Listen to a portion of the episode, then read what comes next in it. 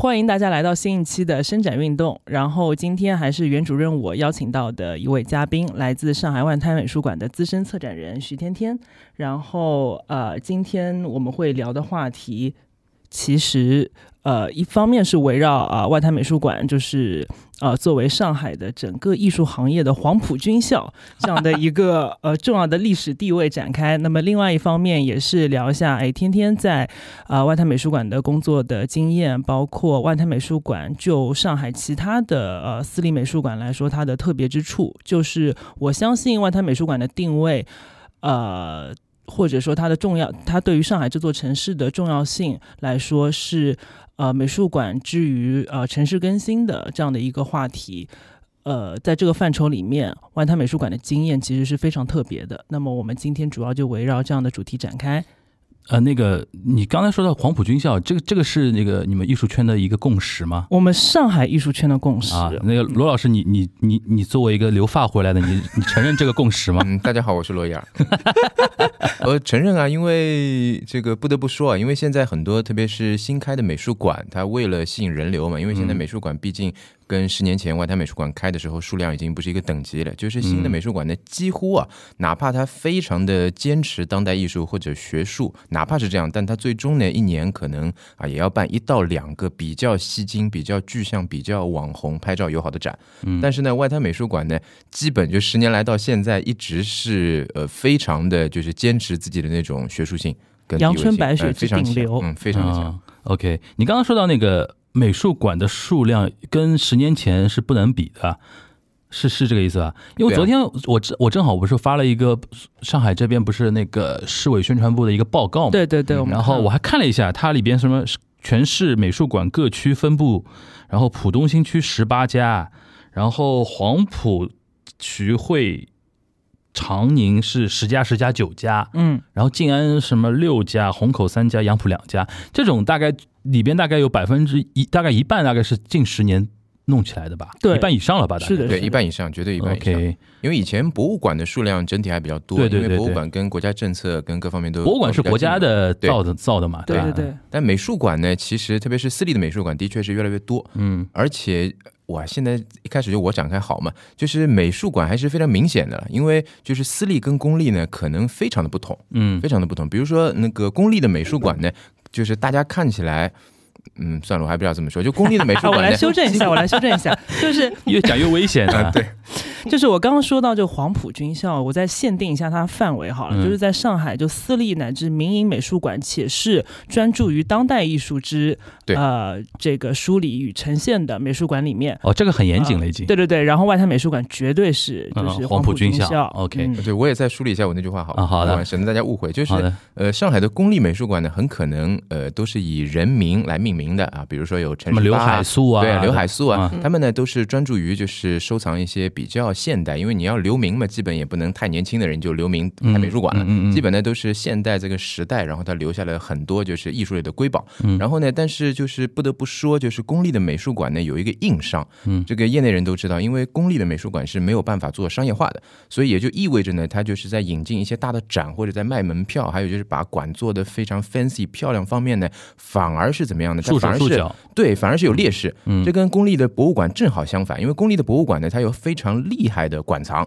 而且呢，能吸引到一大批，就是呃，不管是非常喜欢历史啊，它的公众公益性的公众性更强对，它公众性更强。但是呢，呃，就是公立的美术馆呢，一直是在这方面是有一定的弱势的。这个倒是的，因为我是接触两位之后啊，就是才开始有对上海这边的，比如说美术馆啊，有点认知啊。如果不认识两位的话，你平时让我去什么刘海粟美术馆，我会想刘海粟。他的作品，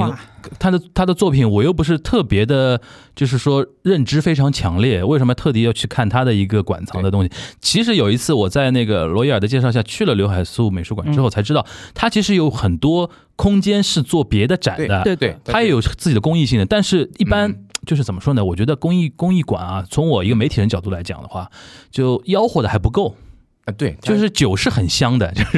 是酒是很香的，吆吆喝不够，对，想让他们有一部分的自负盈亏。而且我们不是加了一个刘海粟美术馆的一个工作人员的一个微信嘛？我看到刘海粟美术馆跟金朝八弄也做了一个博客，其实开始也开始做推广了。所以说，我觉得就大家可能都在努力吧。对对吧？都都在努力往一个方向来，这样这样安全一点吧。而且我我想再 稍微就是再介绍一下我跟这个罗伊尔老师的渊源啊，嗯其实就是呃，中华艺术宫是我整个美术馆实习历程中的第二站，但是我第一站是在中国台北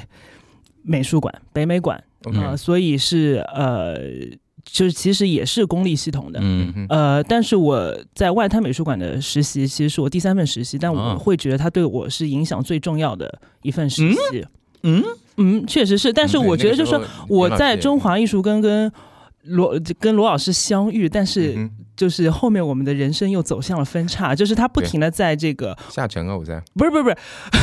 就 罗老师不不停的是在这个国就是公立的对。美术馆的系统里面，嗯。然后现在变成要去争取的是，就他自己出来之后变成要争取公立美术馆的增量业务，嗯，就是呃那部分的市场化的业务，但我其实还是在啃私立美术馆的存量业务啦。啊嗯，OK，嗯嗯哎，你这么一说，其实，哎呦，我们其实说的有点云里雾里了。嗯但但但是，我觉得这刚才那个袁主任那个说法其实很清晰，很清晰，嗯嗯嗯很清晰。但但是存量懂得懂，懂。存存量虽然你说的比较客气了，存量那个东西，但是这个蛋糕本身在变大嘛，我相信。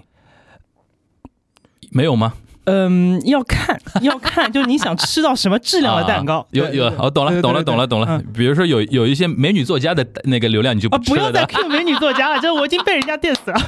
OK 啊，对对对，哦我突然想起这个梗，还有横都斯坦语，今 天想办法再被狂 Q 嗯。OK，那我们回到那个嘉宾这一边啊，身为那个黄埔军校的现役的军人啊，而且是服役时间非常非常长。哇那个那个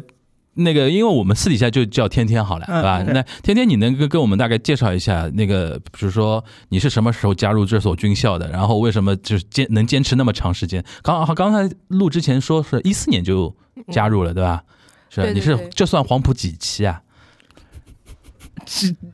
应该是二期吧？我觉得应该是我觉得我觉第二代。得我起码就是第三期了 OK，或者第四期。那你来进行一下这个年，就是就是年代学的这个谱系的梳理 顺便也可以介绍一下嘛，就是说从一个官方的身份来介绍一下那个外滩外滩美术馆。嗯，对对对，啊、对，我觉得这是个特别好的一个播客，然后也有一个机会可以给大家就是来介绍一下外滩美术馆。嗯，那其实很多人都叫它外滩美术馆，但我们全称一直叫上海 外滩美术馆，因为在外滩其实是有很多不同的美术馆的，所以的话一上百度，然后呃，我们美术馆常常会和其他 美术馆混为一对，谈。特别是最近两年，嗯，对对对，而且百度似乎也对我们不是特别友好，嗯然后我们常常那个 location 就会跑到什么外滩三号啊，其他的地方去。啊，对，但其实外滩上海外滩美术馆是一个二零一零年就已经成立的一个哦，这个美术馆。其实它为什么刚刚呃袁主任要说它是黄埔军校？我想应该因为我本人是学油画系出身的。哦，所以的话，其实呃，在我的学习经历里面，就是外滩是一个呃，我指外滩美术馆啊，嗯它应该在我的印象当中是上海第一家，就是专门针对当代艺术的这样子的一个就是呃私立的美术馆。它嗯最早的时候是私立的，一零年对吧？就等于对世博会那一年，嗯那很早。是非常早。然后当时他其实就推的第一个展览就是蔡国强，但是很有趣的是，他展的不是蔡国强的作品，而是邀请了蔡国强做策展人。然后蔡国强呢哦，又邀请了一群他的农民兄弟，然后在一个非常精致的1930年，因为我们那个美术馆是一个历史保护建筑物对，然后它其实是上海呃，也是在这个呃三十年代的话，是一个比较重要的文化机构，然后它是一个跟自然历史啊、这样相关的一个博物馆，所以的话，但其实是是英国人搞的。对对对，嗯。那个时候是这样子的一个脉络，呃，所以的话，这个首先这幢楼它有一定的历史，第二个就是它的这个 location，它的位置又在外滩，所以的话，它有很多的历史啊，包括人流的移动啊，包括经济和这个整个社会结构对这个地区的一个影响，导致了它的一个整个的切片是非常丰富的。嗯，所以的话，这个地方的话，它呃，其实当时在开发的时候比较有意思，就是说，哎，这样一幢老楼到底是让它回归于原来的一个自然博物馆这样一个功能，还是说让它开展一个新的路？那后来的话，我觉得是其实是对上海的呃艺术文化界来说是一个比较就是呃有意思也是有意义的方向，就是把它。一个老楼变成了一个专门去展示呃跟国际接轨的当代艺术是不是现在静安公园那边的自然自然博物馆的前身就是外滩那个地方搬过去的，对吧？呃，不能说不是，那个中间还对。再过了还经历道，过一个再东西的过了一道，就是说二三十年代的时候是英国人的亚洲文会呃，那就是现在外滩美术馆在这这栋楼叫做亚洲文会大楼。因为那个地方是真真正正的公共租界的一个核心区域嘛，嗯，对的，对的。然后呢，解放之后，就是说其中的馆藏，其实英国人以前做的研究材料，这些动物标本啊、嗯。植物标本啊之类的，就被自然历史博物馆接收了。接收了，但它其实不是在外滩园的这个位置，嗯是在外滩就靠近延安路高架的那个对对对位置。对对。然后现在静安的那个自然历史博物馆是在从延安路那个点搬过去的。啊，等于它的馆藏的源流最最早是能到对那个部分馆外滩美术馆这个地方是的是的，是的。然后现在去那个就是静安区的这个自然博物馆，还能看到我们以前的一些馆藏。啊，然后包括我们有一些这个呃文字类的这种偏书籍啊、资料资料的嗯这个部分，大部分都在上海图书馆。嗯啊，其实这幢楼很有意思的，就是因为我们在做本地的这个项目叫课堂间的过程当中，嗯。采访了一些以前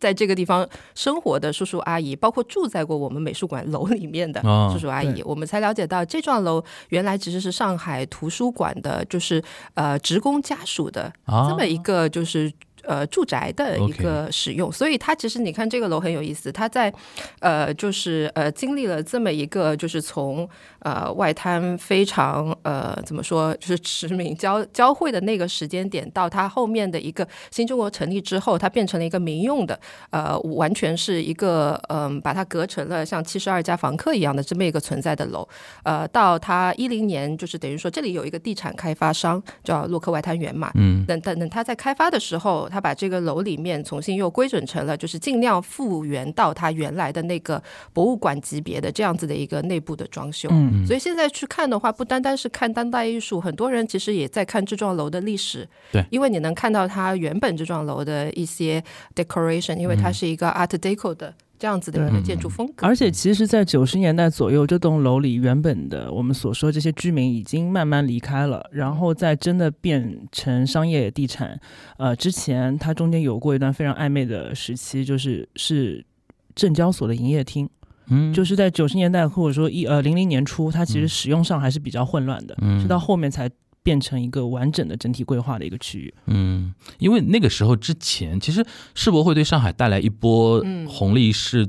城市规划的一个更理念的一个更新嘛，现在很多是反正地政政府就把这个地方撤空，然后交给一个开发商，你帮我做整体的规划，但是我会帮你设红线，百分之多少以上是要文化类的对设施，百分之多少以上嗯是那个商业设施，然后你要卖自己的那个商品房的话，可能控制在多少多少以上。至于里边，它还有的时候还会过你的具体的一个规划。比如说一定要有一个公共空间，一个什么一个什么一个什么美术馆之类的那些东西，它都会算在那个里边嘛，对。吧？那我很好奇啊，就是这是一九，它差不多一百年前的房子，嗯，然后呢，就是作为美术馆本身是十二年嘛，对。你平时在里边，你平时是要要去那个现场是要工作的吗？还是说现在云上班、应该只有 lockdown 的时候在云上啊？那比如说你平时在里边工作的时候，会感受到一种有意思的那种气场啊。因为因为老房子是有一种气场的，啊，就晚上就是加班的时候，会不会有人陪你一起加班？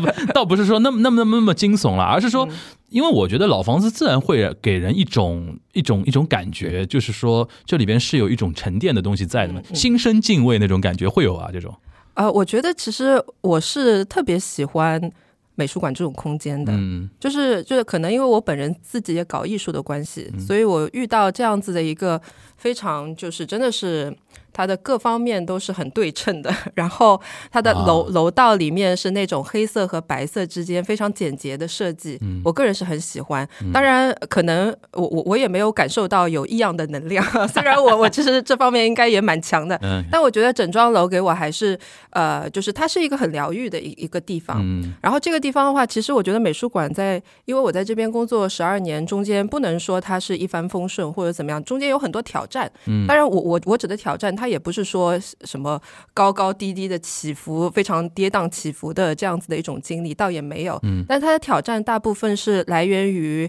其实是呃我们整个的团队，包括从馆长一直到策展人，再到其他的部门，嗯大家其实比较有意思的是，一直都在给自己找麻烦。我打个引号，嗯呃，因为这个重点的是要考虑这个美术馆它的一个定位。呃，这个就跟呃罗老师罗老师呃讲到的那个呃最近的，就是近几年近啊、从一零年开始到现在这么一个十二年，其实上海外滩美术馆就见证了整个上海的一个当代艺术的崛起。嗯讲老实话，包括近五年在西岸，就是我们也知道有很多的美术馆，呃，拔地而起，而且都是非常大的规模，都是跟国外的那些呃非常好的，比如说 Tate 啊、Pompidou 一起合作的这样子的呃美术馆的项目，呃，然后再到现在的，比如说偏呃艺术市场类的，像这个西安的艺博会，对吧？都都都是近几年出来的。那其实呃，对我们来讲，我们其实一直在寻找这么小的一幢 美术馆，它其实是非常的呃，空间也是很有限的。嗯。然后策划的展览，它其实更适合于艺术家的个展啊、那策划到群展的话，它就是非常挑战策展人怎么样用运用智慧去 螺蛳壳里做道场，对吧？对，是有这种感觉。因为啊它虽然有六层，但每一层的平均的这个挑高都不够。呃不是就是平面的这个面积都不够宽广。都一样，而且其实我们每一个，我们每层楼它其实是由于功能的区分，造成了它的层高不一样。OK 比如说，它原来的二楼是一个放映厅，啊，那所以的话会高一点。它它其实三十年代就是个放映厅，所以它的层高就比较高，有快接近五米。嗯但是比如说三楼，它原来就是一个藏书的地方，嗯所以它就是一个三米七的高度。但是我们比较漂亮的是四楼和五楼的一个中空的这样子的一个嗯一个一个空间吧。对，所以它的这个丰富性就是呃，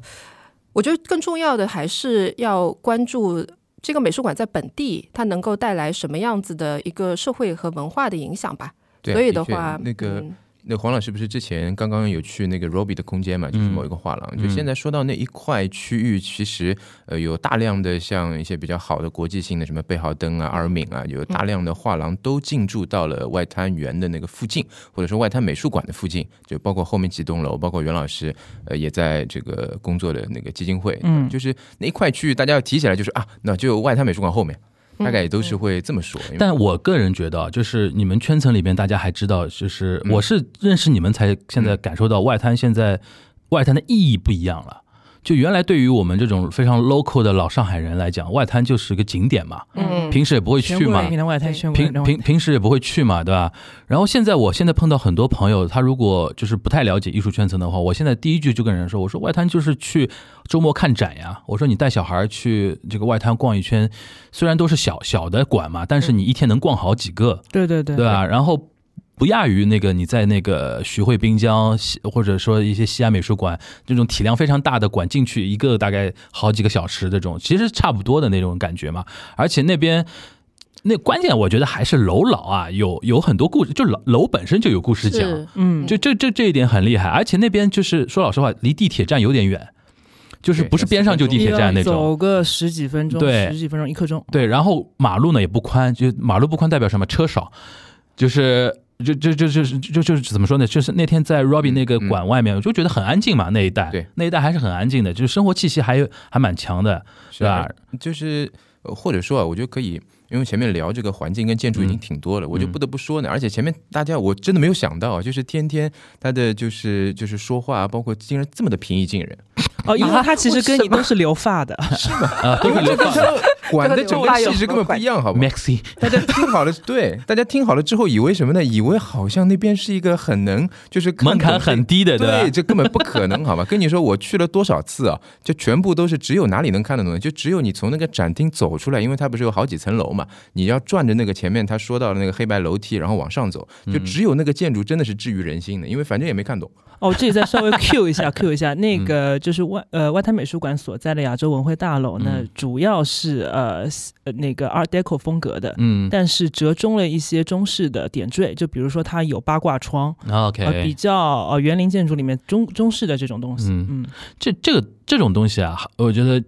就可能现在你现在在全世界也发现不了有几个有几个能保存下来了，嗯。对吧？好，那那回回到你自己这边啊，你不是号号称黄埔三期或者四期嘛？对对对，就你跟那个外滩美术馆的结缘是怎么样的一个契机呢？是留发回来直接进入了？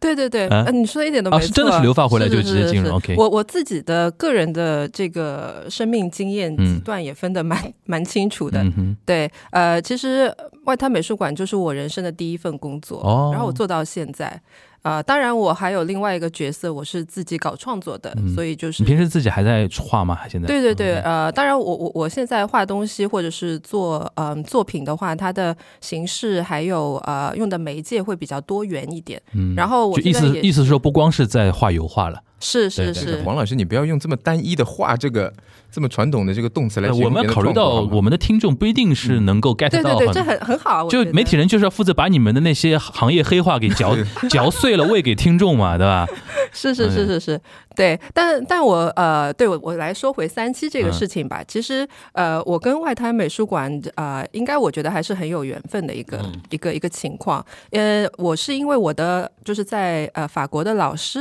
给我推荐的，他就说啊，你要回上海过暑假，然后你可以去看一看，有一个地方叫上海外滩美术馆。他说我有一个朋友在里面做馆长，然后是这样子一个原因。然后我我当时是抱着这种艺艺术类学生的心态，就是啊、那我想去见见这个老师的这个好朋友，然后顺便也也听听他的建议，对我的这个创作的一些指点。所以的话，当时就就是这样子。呃，误打误撞的，然后去呃参观了这个美术馆，也认识了呃我们现在的馆馆长嘛，Laris Forge。所以的话，呃，这个一路的过程就也比较呃顺利的就进入到这样子一个团队进行工作。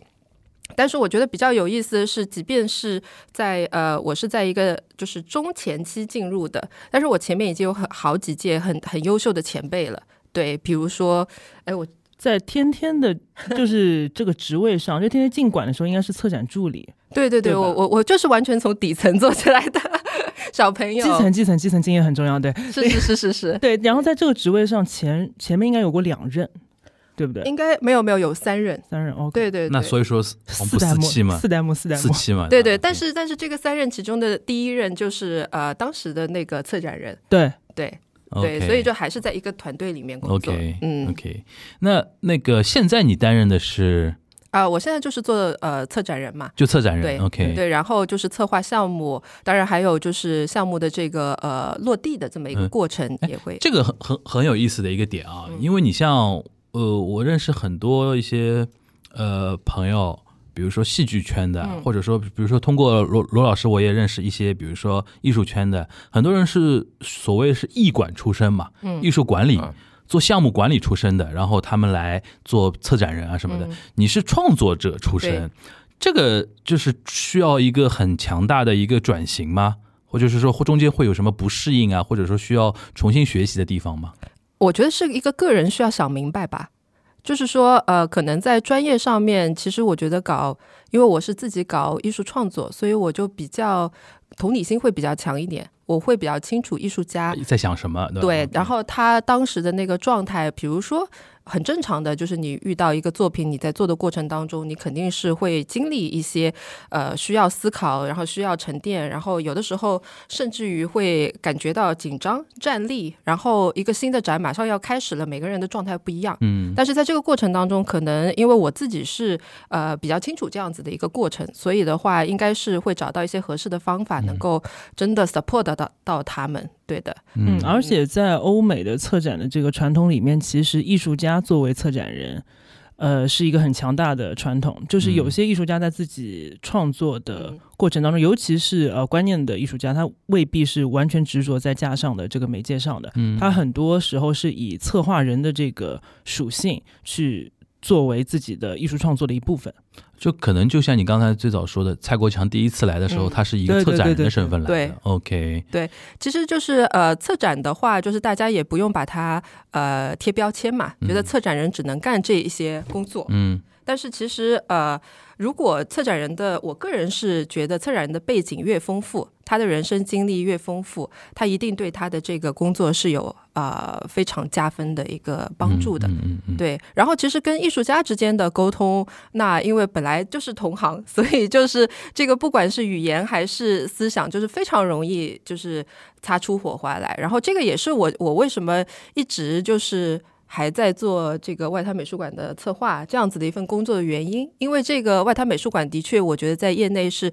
特别是在上海是提供了一个非常好的一个呃平台，然后这个平台不单单是让艺术家展示自己，然后让上海的观众可以看到呃国际视野吧。因为我们其实做的展览既有国外的艺术家，也有支持本土的艺术家。然后现在越关越来越支持或者是关注年轻的艺术家和不同的艺术门类形式，对这个城市本身的一个文化艺术的一个发展，它是有一定的影响力的。嗯，所以这个的话，其实呃。对，刚刚前面有提到教育这个问题，就是我我不太清楚现在的这个大学的呃课程是怎么设置的，但至少在我那个年代的这个美院的课程，它其实是当代艺术的这一块是完全空白的。对我那个时候读的所谓的当代艺术的这个当代艺术史，我大概只读到了，呃，其实是读到了莫奈，其实莫奈还不算当代艺术，对吧？其实我们至少应该要要了解杜尚啊，对吧？的杜尚以后的人，对，所以其实呃很早的时候，就是还是学生的时候，我对当代艺术也是误解的，我以为我真的是以为那些 performance 就是割伤自己，然后植入一些植物，然后我。然后会走那样方向。后来我我发现这个其实在国外读书的经历也让我了解到当代艺术不是这么片面的一个一个理解。很多很棒的 idea 是你怎么样重新审视你自己的一个文化，然后你怎么样重新审视你作为一个个体在这个社会里面是能够去嗯创造一些什么东西。所以的话，其实还是有很多非常正能量、积极的部分的。对。那比如说呃。做一个展的话，因为我我经常会类比，比如说做戏剧这个事情，嗯，就原来我在呃跟国内戏剧圈接触相对比较少的时候，我以为制作人嘛，就 producer 嘛，肯定是非常的那种一言九鼎啊，然后怎么？后来我才知道，国内很多戏剧圈的制作人，他其实就是一个管钱的。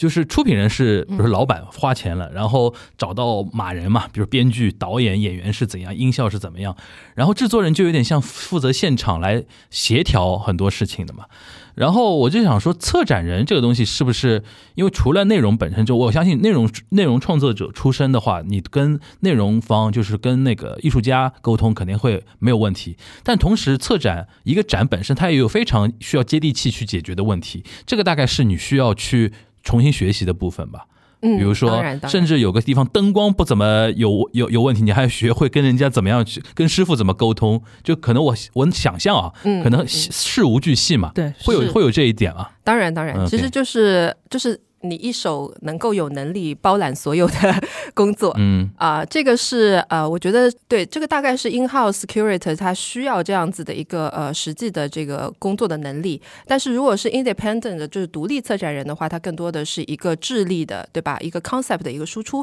但是他一定也会需要跟在地的这样子的机构的策展人进行合作。嗯，是的，是的。这里边你有遇到什么具体的挑战吗？就是一开始也不适应的地方有没有？哦，那那多了去了，太多了，会有一些。我就喜欢 听这种，我就喜欢听这种。对，我喜我喜欢我就喜欢听这种的。哦，很有意思。其实其实不同的地区来的艺术家，他完全是不一样的一个状况。嗯，那比如说国外，因为很有可能呃，特别是这种呃欧美的艺术家，对吧？他们比较成熟，相对来说，然后有很多他都是跟着团队一起过来的。嗯，所以相对你在沟通的时候，你更大的成本是跟啊团队进行沟通。就是说哪一块谁负责，你你很清楚，对吧？很清楚。然后呃，这个其实其实只要做好沟沟通。然后做好落地，它其实基本上这个过程会非常的顺畅，对，非常丝滑。对对。然后我觉得呢，就是我接触到的这个，比如说呃亚洲的艺术家，比如说东南亚的艺术家，然后有的时候就艺术圈的第三世界的国家，对我我觉得我对，待会儿 clarify 一下这个问题，真的。但但我觉得这个其实是完全不一样，我觉得是没有没有好坏的一个，我觉得客观现实嘛，它是一种它是一种发展过程。它是一种工作方式和思思考的模式是不一样的，所以的话呢，它需要有人是呃能够辅助他去很好的 well organize。那那这种情况的话，我觉得就是我我也是通过十十年的工作，然后慢慢积累，我就知道啊，好什么应该怎么做会比较好。当然，这个中间过程当中，我刚刚也说有很多 challenge，对吧？然后也有那种作品都装完的，突然被被一个不小心给碰坏的，都有的。一个一个玻璃发生过很多。对，概率非常高。我我们每次就是行话嘛，就是我们自己都会说啊，天哪，保佑我不要这个这个布展有任何的幺蛾子。嗯，然后但是常常就会出现各种各样的幺蛾子，嗯包括有的时候一些作品从海外运输进来，我们其实也会受到影响。嗯如果一有疫情，一有这种说 什么经济经济账，然后其实你的作品有的时候会 delay，嗯，然后就会导致你整个没有办法开展，都会遇到这些这些方面的挑战。对，就是我这边想要补充一下，就是刚刚天天讲到一半的时候，我其实就已经想 Q 了。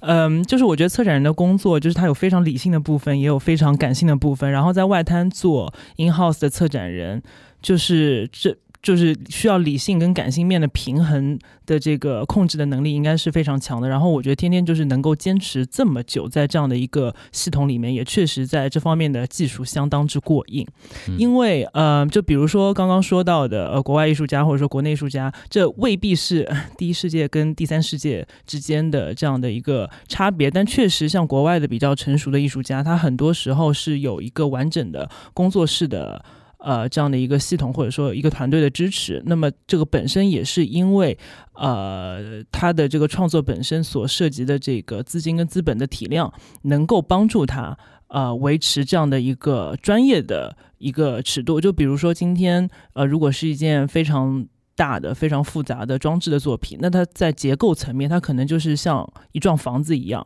呃，需要很复杂的技术图纸，然后再给到呃美术馆的布展团队一个非常清晰的呃这个布展的 instruction。我这个像如果就像积木一样重新拼起来，应该是怎么样一步一步走？那么如果换到是一个比较年轻的艺术家，呃，甚至是呃。就是他也没有这样的团队能够支持他。你问他，就是美术馆，你希望艺术家能够提供这样的一个呃指导文件的时候，他其实也没有办法提供。那么就是刚才天天提的 well organized 那个那个问题嘛，他连自己需要什么其实都不一定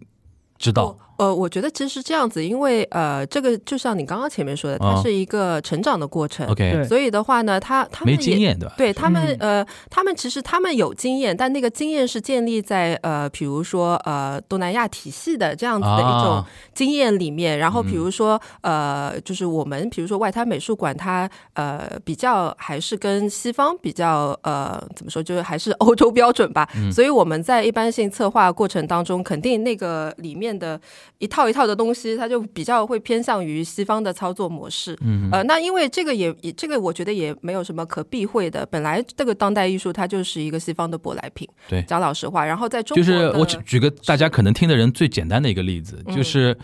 你既然都要打篮球了，你就要按照 NBA 那个三分线来连自己的三分球。哎，是而不是原来什么国际篮联那一套，对吧？因为我小我小时候是国际篮联跟 NBA 规则不一样嘛，什么半场半场，现在都分成四节了嘛。对因为是 NBA 俨然变成了一种，就是怎么说呢，就是一种国际体系了。对对对其实其实大家可以类比嘛，对就当代艺术这个领域就是欧洲欧美吧，对，欧美是最牛的。你要进入这个语语境里边、体系里边，首先得学会人家的那套语言，是的，是吧的，？是的人家那套说话方式，这是至少的一种沟通的对沟通的渠道。对、嗯对，这个这个我觉得听伸展的都没什么问题。对，所以说这个节目就不太适合放在特别大众的媒体上，因为人家就会说，哎，为什么你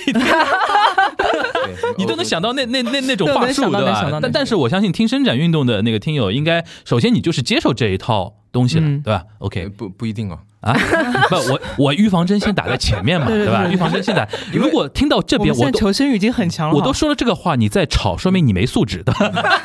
你你看啊，因为你还记不记得，就上次录那个呃余德耀那个时候，呃。我就说余德耀他们那边比较像宋朝，然后那个呃这个龙美术馆它比较像唐朝啊，大明大放，嗯。嗯一个是小小的啊，有有人指出你这个话术有问没有题没有没有问题，啊但是我就说外滩美术馆呢，其实因为它体量本来就没有那么大，嗯。就它基本就是五代当中选一个，或者宋齐梁陈当中选一个，它是嗯非常小的。而且我就是来之前我做了一张 PPT，现在大家看不到，但是大家可以看一下，嗯，就是有一点可以证明他们逼格很高，非常简单。因为你想要做一个展览，最重要的是视觉上的东西。对大家挑展要卖票呢，你总归搞一个什么奈良美智 cos 的娃娃，大家知道 OK，你就要展这个。啊，我懂你意思。外滩美术馆所有的这些海报它的 KV 海报，就只有一些奇怪的线条跟颜色，没了而且就是这个名字都看不懂了。比如说他什么在在，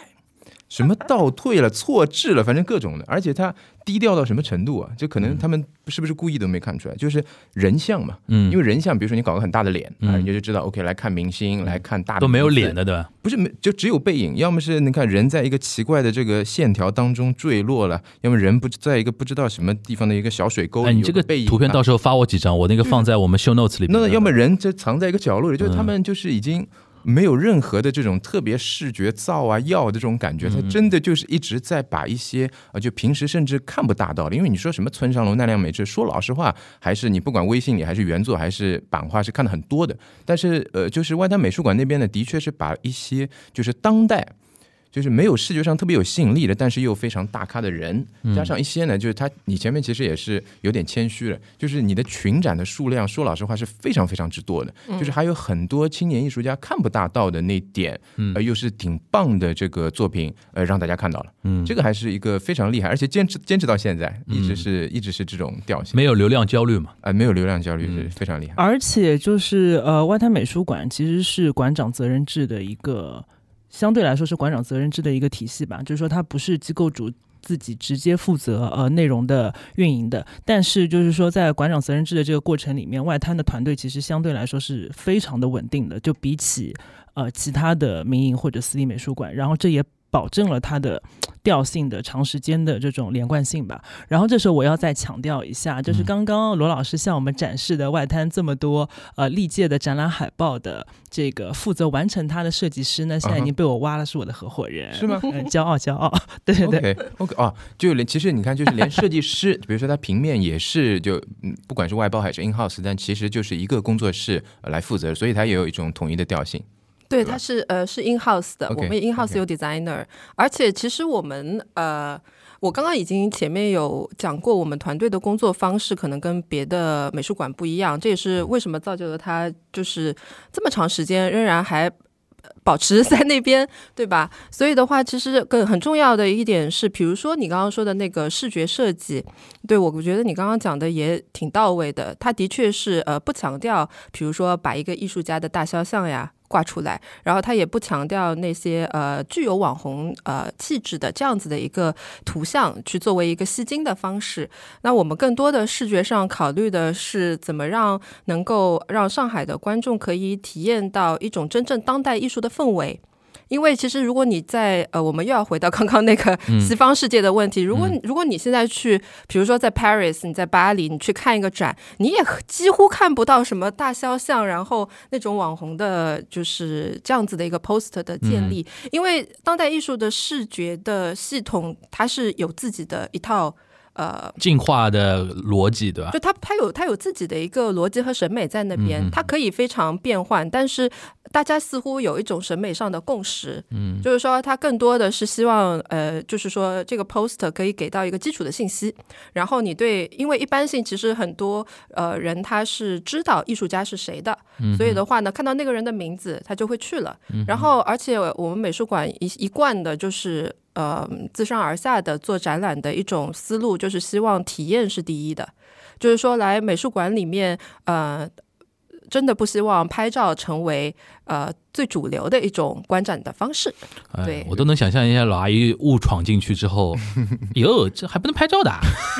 墙上挂什么东西啊？不不不，拍照是可以拍的，因为 其实开玩笑，开玩笑对对对。但我觉得你这个玩笑开的其实特别好，嗯。因为这也是一个现实。对，就是说，现在肯定很多人碰到过哇，太多，因为而且我们又在外滩，而而且我们又在外滩，然后外滩不是呃，现在就是一个网红打卡点嘛所有所有结婚的人都会到啊那边对，好多人都会在那边拍对对对对婚纱照，对对然后我我是觉得很有意思的一个文化现象。但是拍婚纱婚纱照的人，有的时候拍完了真的会去看我们的展所以的话也是很好玩。当然，我们也会谢绝他们在展品之前来拍照，但是呃，本身展览是呃不会限制的，只要你不开闪光灯，开闪光灯纯粹是会影响到其他人的观展体验。对然后呢，他们是可以在里面拍照的。但是我我我个人是觉得，就是这是一个普遍的现象，也不单单是在国内啊，国际上都是也会有，就是拍照成为了一种就是嗯继续延续美好生活这样子的一种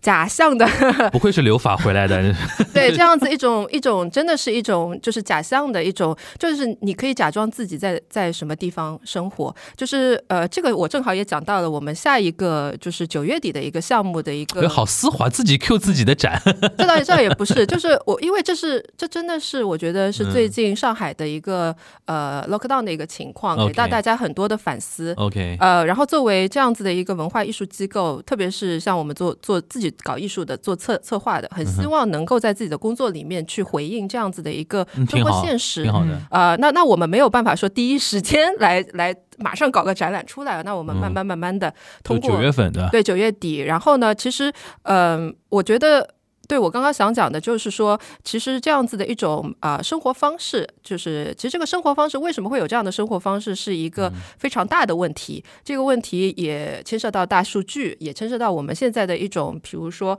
屏幕式的生活，就是你的手机相当于我你的、们你的一个宇宙，对吧罗？罗老师在我们节目里面那个说过很多遍了，嗯叫就朋友圈拯救了那个上海的美术馆嘛，对吧？以前就跟朋友圈是一起发展起来，就特展行业卖票的这个东西是大众点评跟朋友圈一起的。啊，对对对，呃然后但但我可能你说到这边，就九月底那个展，你再具体可以官宣一下，就是大概啊是怎么样的一个东西对，？现在可以说了吗？可以说了，哦，好吧，其实我倒是也没有特地想要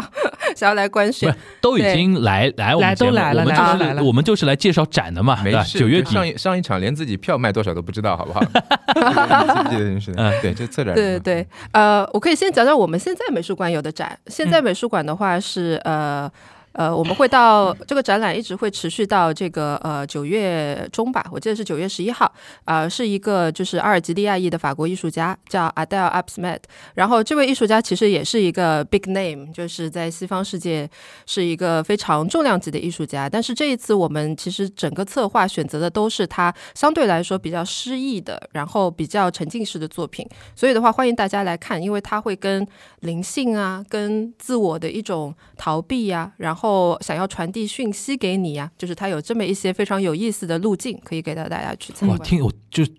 就是这个几个汉字我都听得懂，但是就不知道什么意思。我我跟你讲，我脑中就出现了，因为他前面不是说四到五楼有一个最大的挑高的空间嘛，嗯那个是一个就是当中就比较性冷淡当中比较网红的那个地方。嗯嗯嗯然后他前面说的什么灵性啊、自我不拉不拉，其实就是路径啊有一只对，有一只乌鸦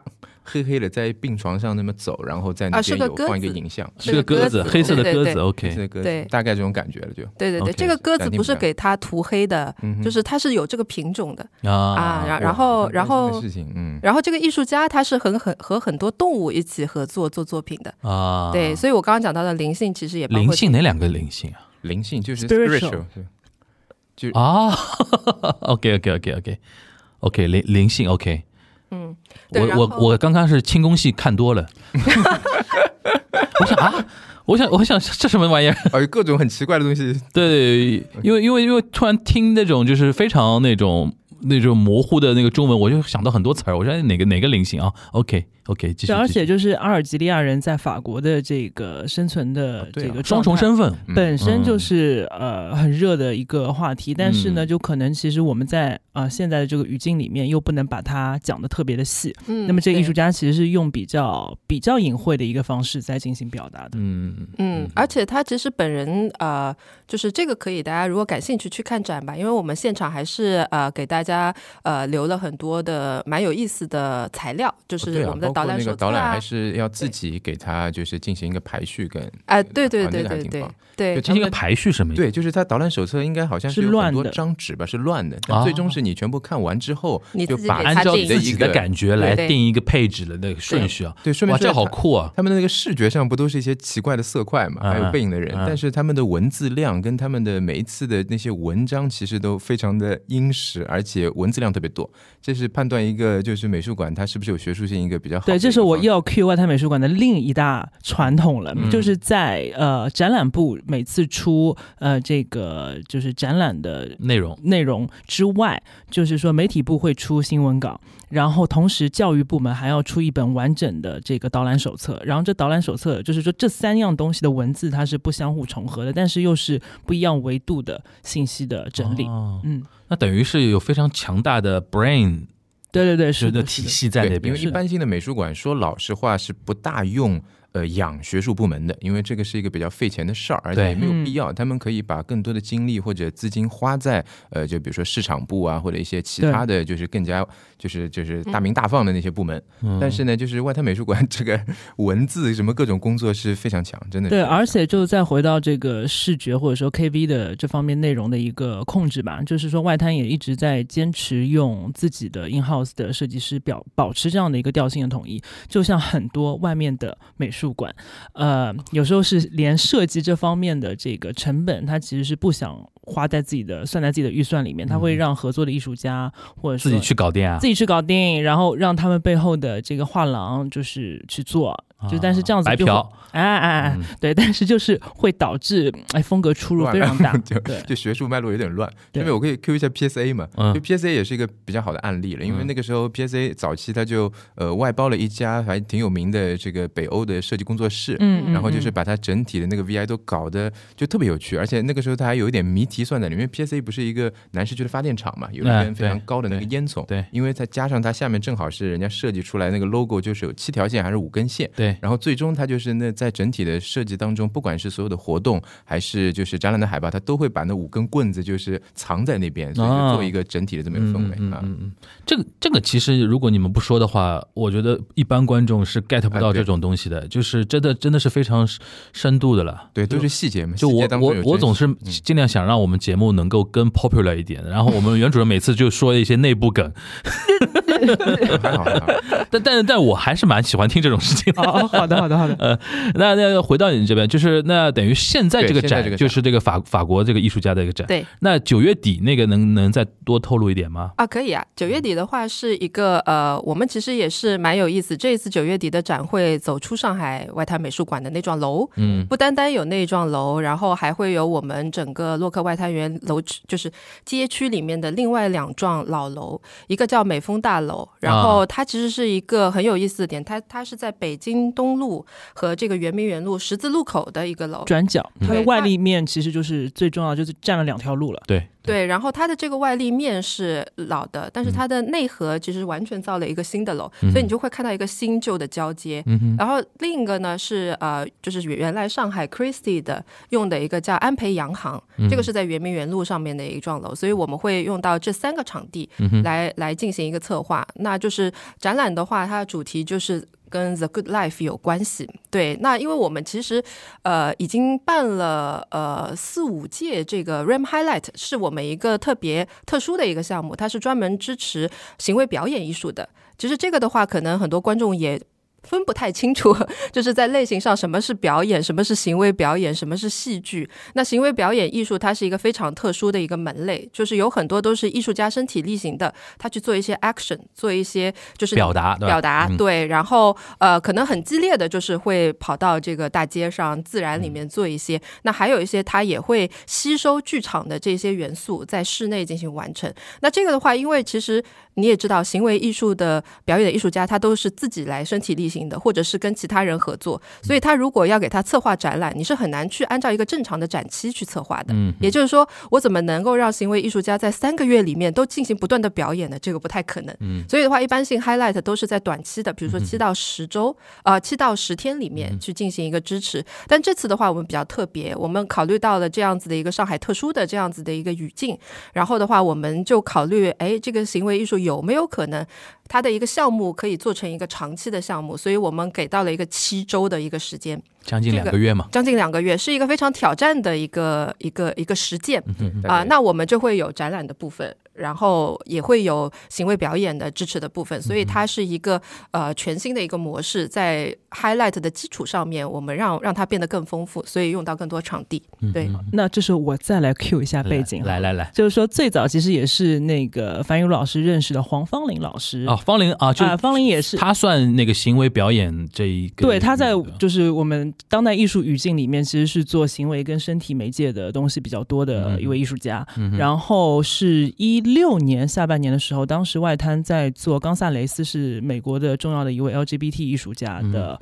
呃回顾展，因为那个时候他已经身故了。然后呃，方林是针对就带着他的工作室，就是针对这个展览本身做了一个其实相对来说是有一定叙事，但是又不是那么具象的一个剧场的表演，是一整个晚上，但它其实是针对这个展览本身的一个导览。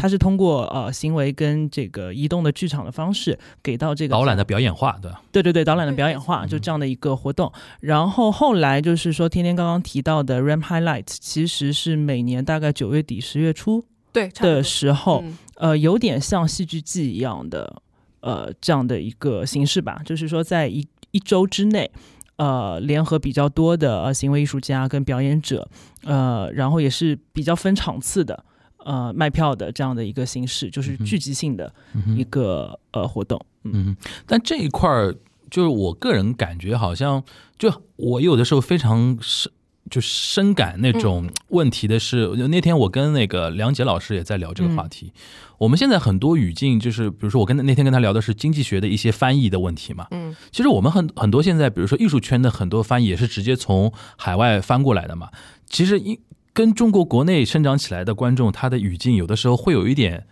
那个冲突的那个地方。你比如说，比如说 act 这这个东西，你怎么来理解？嗯因为你一说戏剧，大家脑子里 imagine 的是那种戏剧的东西。有的人过来一看，这是这是戏剧吗？他会打个一个大大的一个问号。这是我经常会看到的一些大家的一些反应。但是像那个像方林他做的，因为方林同时也是在剧场里边演演话剧的一个一一个人，就是但是你像他分得很清楚嘛，什么是表表达，怎对。么怎么样的东西叫戏剧表演。嗯。对，这个这个东西，就这一块儿是不是以后也是未来我们可能大家作为从业人员应该要去尽量去跟大家做科普的一个东西呢？我有我总觉得对于普通人来说，大家可能分不清楚。的。我觉得就是最从业人员不简用做这个单的一个分类，嗯就是安福路上的戏剧，戏剧嗯。多半是叙事类的，嗯。哦，戏剧。哦你是按照叙事类来分，对对对对对。OK，然后可能出现在当代艺术领域的戏剧，呃，它有时候会有一定的叙事性，但是它乍一看嗯。肯定是抽象的，它是非叙事类的。情绪类的，有可能是情绪，有可能是对，或者说有很多它是企图刺入戏剧的这种原结构的这些东西，原结构，没对，嗯就是骂你这种叙事的，就是说好莱坞不好的，大概就 是反反套路的。嗯 OK，嗯嗯嗯，就其实我就说前面那个不应该是，就是这样子的普及工作，其实就是我应该做的事。就是外滩外滩黄埔军校的人就把他们最核心，就是最顶端金字塔一部分全部管好之后，自然有很多不管是呃培训机构啊，就我们这个节目应该做的事情。哎，我这样比较乙方的人，啊，我这种比较乙方的人来做。然后呢，简单来说嘛，就是 rap 就是 rap。但我比如说啊，就一开始我十年前跟大家介绍 rap 的时候，那你看这就是喊麦啊，这就是这个。嗯这个这其实这个总归有一种扁平化的方式可以能让大家理解，而且前面说到的啊，就前面说到的呃，比如说行为好了，行为你把它呃呃，就还记不记得前面就是余德耀那一场，就是袁老师有说那个 mega size，就是余德耀专门收藏那些巨大无比的、呃嗯那些装置，那个其实是一般那个美术馆还有甚至基金会都不会碰的东西。嗯，然后呢，你像外滩美术馆，他做的呢又是这些行为表演啊，这些明显就很难收藏，甚至你要去看都要约好时间的这些东西，这个本来就是很少的人在做了。然后呢，你要再平面化一层呢，大概是什么呢？就是啊，你看外滩美术馆做行为表演，嗯然后呢，在其他的这种比较网红的美术馆里呢，他做什么呢？就是做瑜伽。啊，你比如说啊，就是在 James Turrell 的、呃嗯或者是一个很漂亮的空间当中，大家做做瑜伽也挺好的，这也算一种参与式的行为吧。但对 anyway，就是那个但是那种比较商业的行为是大家能够知道这是什么东西的，嗯四五百块一次付掉，然后嗯再配点什么那个旁边这个这个什么那个很难吃的那些减肥餐啊什么各种这些东西啊，是，对，就是呃，其实大家要理解也不难的了。但是 anyway，嗯就是像余德耀啊，还有就是外滩，他们的确是把呃最顶端最学术的一部分做的是嗯非常好。就我是比较在乎，为什么在乎这一点呢？就是跟大家的预期和体验还是有点关系的。就是如果你你能表达清楚，或者说这个东西是一个什么，大家建立一个认知的话，他去体验这个东西的时候，或者说我们说直接一点消费的时候，他的预期就会能调到那个地方。而不是说，就是说，你刚才比如说刚才那个呃袁主任说的那个叙事类，我就马马上能 get 到那个点。就是一般我们在安福路上，或者说在剧场里边看到的这个东西，就是叙事类的，然后它是有非常就怎么说呢？情节对，有所谓情节，或者有所谓的那种怎么说呢？就是起承转合的一些东西，对吧？？对有些东西可能是碎片化的、片段式的，然后情绪化的，或者说是那种非常抽象的。这个东西，但就大家如果去体验它的时候，他的预期可能会觉得说，我就来感受感受看看，对吧？那种那种感觉，这个更更很像那种看那种传统的那画和看当代艺术的那种不一样的那种这。也像看好莱坞跟看艺术片的这个区别嘛。嗯嗯嗯，就是现在大家多半就是为了保证票房的呃这样的片子，商业片商业片、嗯它就是每几分钟要打一个荷尔蒙的这种就输出点了，就马上开始就是要飙车了，或者要怎么样。嗯哼嗯，这个我就是春节的时候就稍微扯远一点哦，看呃易烊千玺那部片子，就是我觉得中间有很多。所谓的这种公路的汽车的追逐戏是非常没有必要的，啊就是那个笨就是那个那个笨小孩奇迹笨小孩，对我觉得中间很多这个这个追逐巷战是非常没有必要的，对对对，但它就是不停不停的在给你出现这个因东西。为春节片嘛，对啊，对，就是要一直在调动刺激你的的荷尔蒙，对对对，多刺激你的荷尔蒙就是紧张啊，或者怎么样。然后我觉得像在呃，就是比如说在美术馆，我们今天在一样是做所谓的打引号的戏剧，或者说行为或者表演的时候，也是因为就是美术馆它没有全权的，就是说期待说我今天要在这件事情上收回成本跟票房，嗯，它是一个某种程程度上是内容上的一个增量，但不是票房层层面的一个存量。嗯所以呃，就是大家有兴趣去做一些新的事情，嗯哼嗯哼哼，当然也希望得到各大观众的支持了。这个这个我觉得我渐渐渐渐有点 get 到，就是说外滩美术馆它的一个怎么说想做的一个东西，就是从一定程度上我的理解啊，就是为上海这座城市，甚至说为中国在当代艺术这边做一点。当代艺术本身的一些存量的东西，对，就我做了一个东西，然后放在我们的那个历史严格的库里边。就当年我们哪一年哪一年做过什么，做过什么，这个可能对啊，对于这个城市本身在当代艺术史的一个怎么说呢？一个书写里边是嗯有一有点地位的，对吧？而不是说我做一个馆，我做一个展，我要赚钱，是的，是的，对吧？是是对对对，是是这个是一个非常本质的一个对对对对，呃，先回到刚刚那个，就是关于 performance art 和嗯 action art 这个事情上来说，呃，应该说从策展人的角度，我们会更关注的是它的实验性。它的先锋性，OK，然后这样子的话，其实当然这个里面还是有很多的问问号的啊，比如说在国外也有实验剧场，对吧？对。那它和这个 performance art 又有什么区别？首先，美术馆它不是个剧场嘛，对，它的这个呃所谓的硬件的设置，它无它肯定无法达到剧剧场的设置，但是它有了一些呃更灵活的场地的这种能够刺激到这些呃表演或者行为艺术家他们的一个创作需求，然后包括呃。呃，对，所以所以这个部分的话，就是嗯、其实是应该说是反而是需要强调和看重的，因为它的一个特殊性造成的那些所谓的 challenge 会变成这个创作里面的一些先锋的或者说是实验的元素，然后可以给到艺术家一些刺激，这个很重要。然后呃，第二个部分本身因为。呃，其实就是回到你刚刚讲的，对于 上海这座城市的贡献啊，就是我们当然把它拔得很高，但是我觉得也是有必要的。其实这也是呃做这个当代美术馆，其实呃不得不去思考的一个所谓的意义和所谓的一个使命。但是这个东西你去思考了，你就会发现，的确上海外滩美术馆它在做的就。就的确是让自己的资源能够变成呃上海这座城市的一个当代艺术呈现的一个资料库。那为什么要这么做呢？因为首先先要让这里的本地的观众 local 的这些观众一定要先遇到当代艺术，你都没有遇到了，你怎么能知道它是什么东西呢？然后你都没遇到了，然后听别人在给你讲什么是当代艺术，这个时候你就会。完全变成一个受其他人的影响和控制的这么一个方式去思考了，那就更多的其实当代艺术本身就是打开思维的一种方式。那那当然，这个打开思维的方式，可能它也是一个相对来说是一个比较自由的一种方式。所以的话，这个取决于个人的一种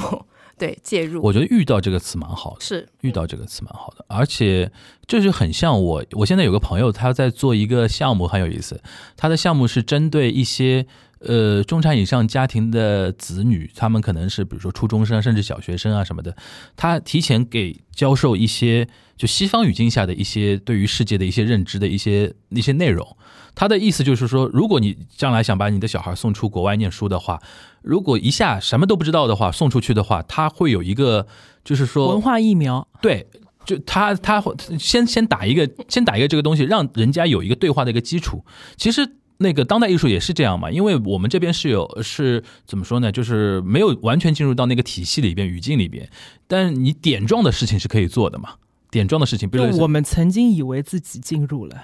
结果袁袁袁老师 啊，我们节目还要播，对不起对不起，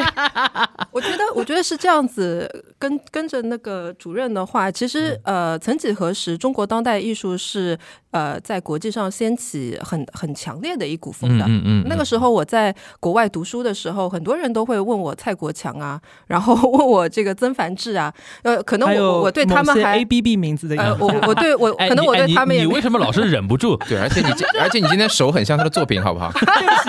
黄信稍 Q 一下，就是主任不当心，巧年割了自己的手，然后现在就对着另外三位嘉宾就非常不好意思，竖中指一直在竖中指。那这个东西是需要需要让大家普及了解的。我觉得你可以不喜欢，但是呢，如果你对这个东西有兴趣，或者说你想了解的话，这个你还是要先承认这一个前提的，就是这个东西有它的一个语境。和它的一个环境在，当然当然，而且我们不要求所有人都喜欢。不同的语境的话，它本身就能够产生不一样的走向，嗯嗯，对吧？你不用规定它走往什么方向去发展。但是我想强调的是，就是在国外掀起掀起的这个中国的这样子的一个当代艺术热，一方面有两个两个主要原因，一方面真的是有非常好的艺术家和他们的作品，然后呃，他们在针对这样子的一个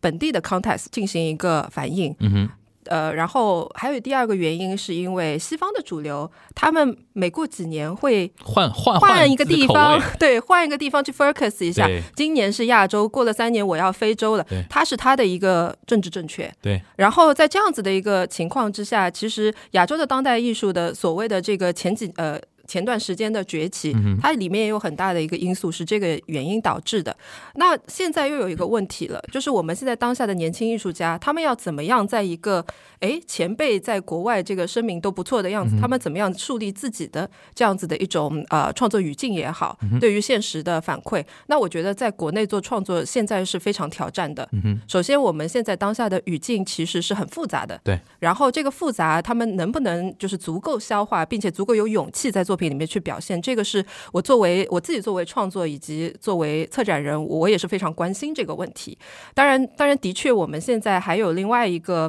呃，就是需要面对的这样子的一个现实，是一方面我们的本土的语境给我们造成了很大的挑战，同时。国外的对外输出也是一样的一个非常大的一个挑战，因为他们已经把自己的目光移移到了别的地方，所以它很明显的，事实上它就是减少了很多支持中国呃年轻艺术家或者当代艺术家的这样子一些资源。那还是需要有桥梁去做这些事情的，所以一直呼吁这个文化不要锁国，还是要开放嘛，真的是这样子，不然的话就是说呃不单单是艺术，其实它是一个全方位的。我发现女女嘉宾都好敢讲哦。这些概念，反正你们会剪吗？我在想怎么剪，就 你就整段都剪掉好了。我就说一下吧，因为本来。呃，就前面又聊到有没有进入当代语境这个事儿嘛，我就觉得其实从资金量，不管是前面说到了那个很红的时期，从零八年到一二年差不多这个时候，就是本身就是中国的拍卖品市场就也曾一度超过，也几度超过美国了。就我觉得就连最普通人都听到过曾梵志这个名字的时候，那个时候是最红的时候。钱。包括这个资金量，那肯定已经是在里面的。然后你再说呢，就是现在有一点什么特性呢？特别是对青年艺术家来说，黄老师，你还记得就是最早我在写那个文章的时候，我不是一直盯着你打电话盯着你问，就是中国艺术家、中国青年艺术家、日本青年艺术家有什么不同嘛？之前跟那个马俊也聊过，那其实还是一个革命叙事的问题。我觉得很正常，就是呃，国际上他们转了他们的呃重心，但是其实也是我们现在努力的这么一个目标了。对，我觉得完全。而且我觉得这个事情要辩证的看，就我可能，嗯，在另外一方面也会想说，就曾经就是西方当代对于中国当代的这个关注，它也是像改革开放初期一样，它是希望打开你这个市场的。但是当这个市场的增量已经比较完善之后，呃，就中国藏家今天大家都会买西方了，嗯哼，那我是不是还需要像以前一样，给你中国当代本身去有这么就去投入这么高的成本去关注你呢？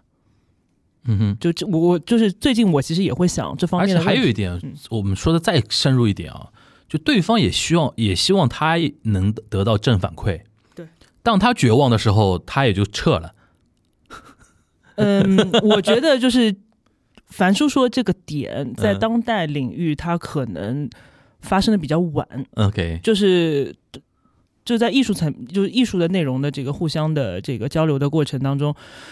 嗯这种这种断裂，其实比最近我们每个人都在经历的这种更大尺度的一种断裂要发生的更早，更早它更敏感一些。OK 嗯嗯 OK，因为那一端可能是那个人群是更敏感的，对对对，而且那个市场也是更敏感的。OK，哎呦，我们这期怎么剪？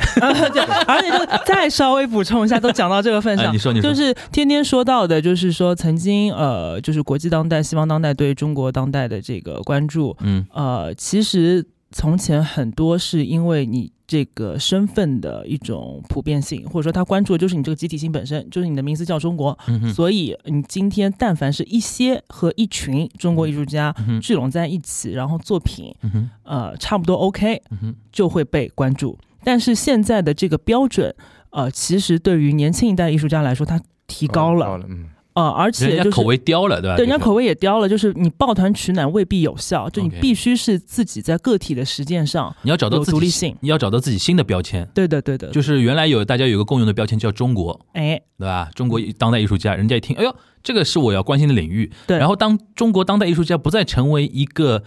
那个时令的那个那个日日语叫巡嘛，巡巡的领域的之之后，然后人家就要找下一个胃口了。对的，对的。OK，哎，这个这个角度蛮好的都，去非洲了，而且原主有点圆回来了对，啊。也也不是纯纯当代的事了，因为那嗯个时候就是因为经济交往比较多嘛，嗯整体的关系也比较好。嗯那个时候在古根海姆啊，还有就是大都会艺术博物馆，就有无数的一级的，就是中国的就古代的文物，嗯也到呃美国去做展。OK，就有一系列的，而且很多呢其实是古代的，比如说中国有五千年，那个那个展览名字好像古根海姆那个名字就叫中国上下五千年还是什么的，然后同时配了。同时配了就是呃八九后的当代的这么一个展，啊其实都是同时呃就是一整个呃潮流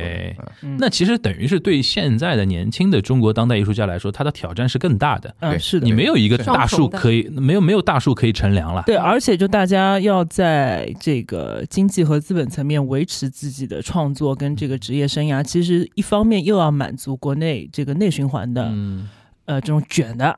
这种创作的节奏，嗯。但同时就还是要去呃追求这个西方语境里面更好的机会。嗯哼，对，所以现在就是中国很多当代艺术家都开始画，就类似潮流艺术，起码视觉上的东西嘛，嗯就是颜色越鲜艳，你越像年画，它可能整体 呃整体在销售上或者说新的年画这产品线个东西，就是我最近有些朋友，也就是呃，就搬，比如说搬家啊什么的，就是想要开始试试看收藏之类的。OK，然后，但他看到这种风格就真的很头痛。呃那是那是那个袁老师的朋友，袁袁老师，你的朋你的你你的朋友圈还是比较优质的。没有没有没有没有没有，我觉得这种可能就走到误区了吧。嗯哼，嗯，那个你你还刚才说到一还还还有什么？没什么，所以大家都在往潮流跟视觉方面嗯走嘛，嗯就跟现在国潮还有就是国产品牌的这么一个崛起是一样的。嗯，但我是总体上觉得是说，嗯，我我是比较感，今天听下来，因为我对之前对于外滩美术馆了解也不多，嗯，但听下来我觉得还是蛮值得骄傲的。这个城市有这么一家那个美术馆的话，对，而且就是我因为我也艾特我也 get 到为什么你们叫黄埔军校。你刚刚提到说什么，他的那个教育部、媒体部、呃传就传是叫媒体部对吧？对对对，他大家都会做非常强烈的那种研究的那种嗯东指向的那个东西的话，其实他如果里边有团队的成员到别的地方去做工作的话，其实就是一颗种子撒到别的地方去。对对对，我就是这个意思嘛。对，而且就是说，外滩美术馆的实习生的这个 program 是 非常强的，就是是啊，他实习的时间非常的长，嗯就必须要做做足半年，他才会给你那个证书。嗯然后基本上一期实习生的话，每个部门会有两到三个。嗯哼。呃，所以就虽然我们是这种编外军队啊，嗯。但是就是在这种预备役的这个状态里面，就是其实比如说像 PSA 的 Jane 嗯啊、他也是外滩之前媒体部的，然后我是之前的外滩的展览部，哦哦，我不是，我是教育部，嗯哼，对，OK，那等于是说。哪怕不是入门弟子，听听到过佛祖念哎念过经，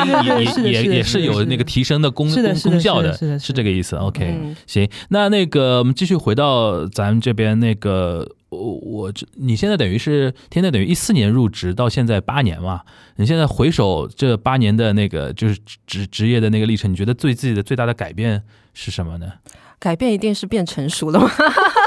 年龄摆在这里，大家都在变成是真的，比如说根本上的那种变化有没有？因为原来我相信你原来跟你的职业的一个规划肯定会不一样嘛。就那原来你做内容的嘛，肯定是想说往艺术家的这个方向走。对现在俨然成为策展人了。对对吧？就是这这一点，你有有没有感受过？跟十年前自己当时的想法相比的话，或者说，嗯这是这是八年的收获，对吧？嗯对我，而且我特别想要知道，就是因为我跟天天好像没有也没有这样子交流过，对，就是没有这样深聊过。对对对，就是关于艺术家跟策展人身份的这个平衡，对我很或者说你现在还怎么样，就是在看待自己的创作，或者说把它要继续下去是怎么样的一个想法？呃，我很老实的讲，嗯就是说，嗯、应该说有很长一段时间我是没有办法创作的，因为创作它是需要投入大量的精力，嗯然后呃，画画的人知道他讲气，他气断了啊，那你中间就要花很长的时间去修补这个东西，然后连着。啊，这个又又又可能你又会觉得 很悬，其实它是一种思路的延延展吧。但是我觉得我应该说是这几年，呃，我越能越来越能够就是很清楚自己要怎么样进行一个平衡。嗯哼呃，它其实还是回到我最早的时候，我就说这个其实是自己的事情，就是他没有规定说你做了艺术，然后你再去做策展，就一定非常能够顺滑的转过去。有的人很顺滑，有的人可能需要经历。一段时间的思考，我是后者，我我是经历了很长一段时间，没有办法真的花巨大的精力去创作之后，我在想怎么能够平衡呢？我中间肯定也考虑过，哎呀，我是不是应该停下这里的手头的工作，专心的去做我的这个项目的研究和创作？但是后来为什么又继续了呢？因为它其实是这样子的，它是一个不断有新的东西让你能够接收，然后又是非常好的养料让你接收，然后你这个时候就会发现你原来的想法其实还没有那么成熟。嗯，然后呢，呃，我觉得这几年的话，我会慢慢慢慢沉淀下来之后，就比较清楚自己最感兴趣的是什么。因为在这个策划嘛，这个过程当中，你会问无数问题给到艺术家，然后你把这些问题来问自己，你会发现啊，原来我有很多自己的问题没有想明白。我觉得这个是很有意思的一个过程，因为只有只有变成熟了，然后沉淀了之后，你就知道自己要干嘛了。当你知道自己要干嘛的时候，你就知道怎么去平衡了。对，嗯所以的话，策策划和呃搞艺术呃本质上可以说他们是呃有区别的，因为它的内容是非常不一样的。一个是你跟你自己工作，一个是你跟一群一堆，然后跟全世界的人一起工作，这是完全不一样的。但是这两种极端的工作方式对我来讲都是呃受益的。啊、我非常享受自己跟自己工作，嗯所以就别人别人老说你怎么那么宅啊，我觉得我觉得我我都没时间跟自己工作，所以的话还有另一种情况，你在工作上遇到非常呃，我特别推荐大家真的要考虑怎么能够在自己的生命经验里面遇到高人，真的非常重要。那些高人不一定是跟你在一个领域里面的，当然。呃，外滩的这份工作让我遇到了很多高人，嗯然后这些高人他们有的是搞这个研究的，有的是搞策展的，有的是艺术家，也有普通的就是生活在我们旁边的邻里，因为我做项目要接触到他们，都是高人。然后这些人他们有很好的能量，所以我一直相信能量这件事情。就别的，你刚刚问我什么美术馆有没有 ghost 的这种的话，嗯其实都是能量。嗯所以的话，转换出来之后，呃，就现在的话，其实是一个自己在慢慢圆起来的一个过程。嗯对对对，我觉得这个其实只是一个生命生命的一个过程，应该大家都很类似。那你你以后还是不是就是某一天还会开始恢复自己的创作？我其实一直都在都在做它只是变得像细水那样子啊慢慢流。可能我的水龙头原来就一打非常开，然后现在水龙头就是哎一滴一滴，但是最近水龙头又变大了，我觉得挺有意思。OK，很可能因为现在效果一直在跟很多美术馆合作嘛，很可能就是呃外滩美术馆就是最后一家跟效果合作的美术馆。哪个效果啊？就效果啊，效果文化我就啊，对啊，哦，他在跟美术馆合作。有，啊，就 UCCA 以前摩卡什么都去过了。好的，就之类的，或者是效果某个人那我们当行为艺术家可能会。那我们希望那个外滩美术馆还是要坚持住阵地啊。这个时候就好，既然就樊叔说这一趴，那就是我不得不 Q 一下，是这样子的，就是说，呃，外滩美术呃上海外滩美术馆所坐落的这个洛克外滩园这一整片，就是在呃苏州河到呃北京路之间的圆明园路，包括虎丘路嗯。这一大片吧，嗯，呃，就是外滩美术馆是在那个 Tier One 的那个层次，但它其实有 Tier Two 跟 Tier Three，就哎，什什么？什么？就是，说它是就是比如外滩美术馆，它输出的内容是最阳春白雪的，嗯嗯嗯，但是它同时其他的呃，尤其是圆明园路上，就是呃正门就开在圆明园路上的这一些历史建筑，包括刚刚提到的呃美丰、呃安培安培，然后女青年会大楼等等，其实呃。现在他们一方面是在招商，但因另外一方面也是在做很多的，就是文化的跟建，就是历史建筑的这样的一些活动。嗯然后在这些建筑里面，它发生的内容可能跟这个 RAM 的本身的这个内容，它是有一些差异化的，它更加社区，也更加的大众。嗯，对啊，我以为你要骂效果文化呢，哦，没有效果文化，就是所以吓我一跳。对不对？那我的意思是站在这个地产招商的角度，对对，他也需要，也要引流嘛理解啊。他需要引流嘛。对对对对对嗯，对，OK，对，但是就很重要的是是，就是那个百度搜不到，因为你没交钱而已。啊，可能吧。原来是这样，哇，你商业洽谈那个赶快点进去好不好？就就行了，不然肯不过现定搜不到。在现在是 OK 的，嗯对，可能中间 去做过，因为实在外滩外滩这两个字是个金字招牌对对，谁都想往身上贴一贴，对对所以导致有的人可能就是会乱。对吧嗯？但然后那个受众有的时候会搞不清楚。但今相信今天通过这一期节目的话，至少我是建立了一个对外滩美术馆的一个基本的一个对概念。对，然后然后我去看展的时候的一个预期会进行一个调整嘛，对。对吧？这就跟那些我们罗老师嘴里那些网红美术馆不一样的地方，对吧？对，然后我也在那个说一下嗯外、以外滩美术馆为中心，嗯，就是说外滩园周围片区的一些文化机构好了。嗯那么你在外滩点名嘛，以后都一个一个要都要来啊，对，都要来的，都要来的。对，那个外滩美术馆是在虎丘路二十号。对。呃，然后正对面的虎丘路二十七号、嗯是外滩美术馆的办公室，然后呃给爆出来了，呃，对对对对对，就因为就他们平时不在那个就是 Ghost 的建筑里面工作不在馆里边工作，不在馆里面工作，因为就确实寸土寸金。寸土寸金，对。对。整个馆都贡献给艺术家使用啦。嗯对对对。然后我们在对，然后在这个二十七号，就是外滩美术馆的楼上有好几家西方的画廊，包括二楼的阿尔敏莱西和李森，嗯哼，呃，然后在上面的这个灯背号灯，啊、然后这幢楼是非常重要的，就是国际画廊的一大地标。嗯哼，啊、然后那当然，虎丘路上还有，哎，不对，佳士得搬走了，那也就搬到外滩了，还啊对对对但是是搬他搬到九市那边嘛，对对？九市那对就是对，好，然后呃，在跟虎丘路垂直的这个香港路，虽然只是非常短的一条路上，嗯，有就是我有有有你们所在的机对会，有我所服务的朗拉提基金会，它嗯。是在香港路的一百十七号，是百联的一幢楼，呃，以前是。叫做中央车库大楼，嗯就是也是二三十年代给进口轿车那边的楼没有一，幢是晚于一九四零年代的，对对，也没有 一幢是讲不出故事的，对对对都有故事。每幢楼都有故事，对，然后每幢楼没几个鬼啊，对，然后那幢楼里面也有很多年轻的画廊，对对，然后也有罗老师最近策的展，对嗯哼，Robbie Robbie 的那个叫塔塔画塔塔画廊，对对你们他在四楼，你们在三楼嘛，对，我们就在三楼，同一幢楼。对对对。然后一楼那个咖啡馆还特别调性还非常厉害，其实那个咖啡馆是一个设计事务所，那个咖啡店只是他的门面房。对对对对，我那天听 Robbie 跟我科普了，他说那个老板超有钱，根本没有在靠咖啡赚钱对，真的真的真的。但设计的很好看。对对对对，而且里面都是那种什么花花花草草啊，那种花草草也是疫情后在加的。哦一开始他是打自己的家具设计。OK，我们就不要给他打打广告啦。OK OK。反正反正呢，就是的确，我作为一个 local 的上海人啊，就是真的是认识两位之后才知道，外滩现在是成为这个样子了。嗯因为原来那些楼啊就是楼，嗯，嗯，对吧？你过去看呢，就是还有那种什么居民出来倒痰盂的那种那种感觉的。对，现在呢，因为旧改越来越就完成的非常快，嗯，有的些有些是整幢楼给空出来了。然后呢，你现在又不可能借给那种什么什么火锅店啊、餐厅啊什么的，对吧？就往往而且这个不符合不符合黄浦区领导对于这个地方的一个预期嘛。那你像顶格的，你要怎么玩玩出一些高逼格的东西嘛？现在就看起来就是艺术，对吧？艺术这一块肯定是未来要发力的，而且甚至甚至那种而而且特别适合那种那种那个那个地方，就是历史的建筑，再加上那么。那么就是金字招牌的一个景点，对吧？然后人流量又那么大的同时，但是它同时又是闹中取静。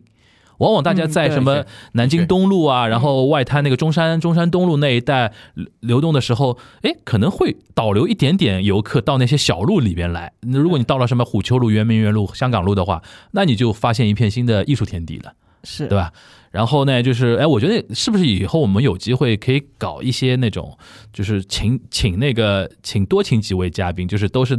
在那一带的那小机构的，对吧？小机构的来聊聊，比如说贵机构啊，对吧？比如说 Robbie 啊，对对吧？大家来来来聊聊那个怎么在外滩玩出自己的一些小动静，对吧？对对对其实挺好玩的一个感觉对，啊。我觉得文化机构其实是外滩的，就是从旅游的这个层面上来讲，它是一个隐藏的立面，对对，就是它未必是在外地建游客很难知道这这么的瞩目。对的。对，但是它是就是是里面的东西，等待大家再对，很适合，比如说那个在上海生活的人，平时你比如说一些地方，比如说什么什么，呃，已经该玩的都玩过了，然后呢就觉得说这有点像里上海嘛，嗯如拉上海的里里边的那个嗯 那个上海哎，想不到有这么一个地方，而且而且还可以交到很好玩的朋友，对，对吧？是的是的有里边里边人都很很有意思游。客，其实就是全中国的文青都能闻到，他一看这个外滩美术馆海报的设计，就能知道，OK，这里是我去的地方，他们也会去。嗯肯定有很多就是慕名而来，对对对专门来看。有有有，啊其实我们是一直有这个传统的。我嗯们原来就是在百代百内百那个展览啊，就是当时就做了一个夜，就是夜校，嗯，叫 RAM 夜校。夜校，对，它其实它其实是后来演变成了 RAM 的夜生活。然后其实那个应该说是比较早一批的，就是吸引这个文青，然后艺术圈的朋友们。然后对，我是那个阶段关注到外滩的，是的啊一二年的时候，它其实当时是因为这样子的一种形式非常少见，不像现在啊，就是教育活动啊，然后这种 event 就是到处都是的一个情况。嗯嗯嗯但是其实还还有就是你们刚刚说的那个街区，因为整个洛克外滩园应该也是在明年就会对外开放嘛。嗯，据我所知，那个地方就是它很多老楼都会重新对外开放，而且里面会引进像一些蛮厉害的书店，然后设设计的这种 studio 音乐工作室就。文创类的，对一些更多的牛逼的画廊，对，所以的话，那个地方其实真的吗？是真的吗？越来越有来自日本的，有来自 OK，对，越来越哎是，嗯嗯嗯嗯 看来我们伸展运动是不是要在里边搞个 office 啊？就是代理库萨玛的画廊，啊，哇哦，你现在就这样说出来了吗？可以啊，OK，哎是啊，那个罗老师靠你了，嗯，好呀，我们去蹭一个地方就搞个 office 对吧？以前对。以后生产运动就在那边录线下录。我来游说他们。对，我觉得你们应该搞一个那种全玻璃透明的，对对对对对对对对对，而且而且播客可以线下录的嘛，是就是说我们录归录嘛，然后现场可以放，呃，可以放观众嘛，是是是比如说听我们节目。求就，是你们要连录四十八小时，然后录的非常痛苦马拉松。狂哭，然后变成一场你把播客本身成为一个行为艺术了，对 对对。吧？那我们也厉害了，这四十四十八小时就搞得像北京某些人一样的嘛。搞得像阿布拉莫维奇一样，对，对但我而且还有一点就是那那一片，说老实话，就是上海的这种艺术聚集区。跟北京的艺术聚集区又不太一样，嗯嗯嗯，就上海这边艺术聚集区至少至少离生活还挺近的，就大家玩的时候，就是可以顺便看看艺术的东西的同时，然后这些艺术家或者说策像包括像天天这样的策展人，平时你们的生活也不用太苦，在外滩那边工作不用太辛苦的，嗯你懂我你懂我这个就意思就是层面的，就通勤，啊然后生活也也有小店，也是便利店也多呀，嗯那那那那种感觉。你你本人是哪里人？我上海人，上海人，上海人啊那肯定是在外滩工作了，呃很很很说得出来。那是哎，那侬啥地方上班了？上海？哎呀，外滩啊，这是会有这种啊，尤其对尤其对于长辈来说，这很长重要辈当然是会这样子，还有就是的确的确从路程上来讲也是啊，方便的啊。方便很多。OK，这句话说出来就有点凡尔赛了啊，就是 去外滩上班还很方便，除非你过个江啊，过江对面也是陆家嘴，也是有钱的。行，反正我觉得，因为感受上来讲的话，呃，那个外滩美术馆还是相对比较低调一点，嗯，他主动的。主动对外释出的，像刚才那个罗老师说的那些海报啊，还是他的一些文字的一些东西，就看得出来，他是一个怎么说呢？就是我觉得嗯。怎怎么说？就是对自己的定位非常清晰，而且非常坚持的这么一个机构啊。那他既然不来下沉找到我们，那我们主动找到他，对吧？通过我们这样的节目，对吧？找到他之后呢，就是呃，我想问一下，就是咱们现在对外输出的一些那个平台，比如公号啊之类的，还是有的，对吧？对，就是对对，挺全的，就是上海外滩美术馆。上海外滩美术馆是能搜到公众公众公众号、微信公众号、微信公众号啊，包括我我微博也有，对，微博什么抖音啊，还有什么小网站，就是。就是 website，就是网站也做的非常好了，就啊，就历年的展览，各种的很大的文字量都。这这个这个挺有意思的，在国内大家一般不聊 website 了，好像感觉说是上个上个世代的东西了。但是其实对于一个正正经经的馆来讲的话，website 很重要。对，而且昨天严老师不是有把袁老师有把他们的那个媒体包，那还有什么密码发给我吗？嗯，我真的去了他们的就是 website 去下载。嗯，你猜他们那个就是下载的速度是多少？嗯。呃，就是两百多 KB，就跟以前完全，而且呢，就跟细的就跟什么？这个在吐槽吗？细的细的跟他们那个 logo 一样。总之呢，就是非常阳春白雪啊。对对对对，很多人会能找到这个大学时候大学时候这个找资料的感觉。嗯，就不管怎么说，既然有公众号、有微博、有抖音号的话，大家可以通过各个平台可以先关注起来一些试出的一些物料。但是呢，就是呃，你生活在上海的话，大家还是呃，我还建议大家，因为我们叫伸展运动嘛，就是看展，大家还是要运动起来，还要出门，对吧？你那个地方也。上楼下走起来不难不难找，那个地方不难找，然后可以待个大半天，对吧？然后附近可以逛一逛，就是甚至偶遇我们罗老师或者袁主任，对吧？在路上听到一个一个女生对着你，看到一个女生对着你竖中指，就这可以，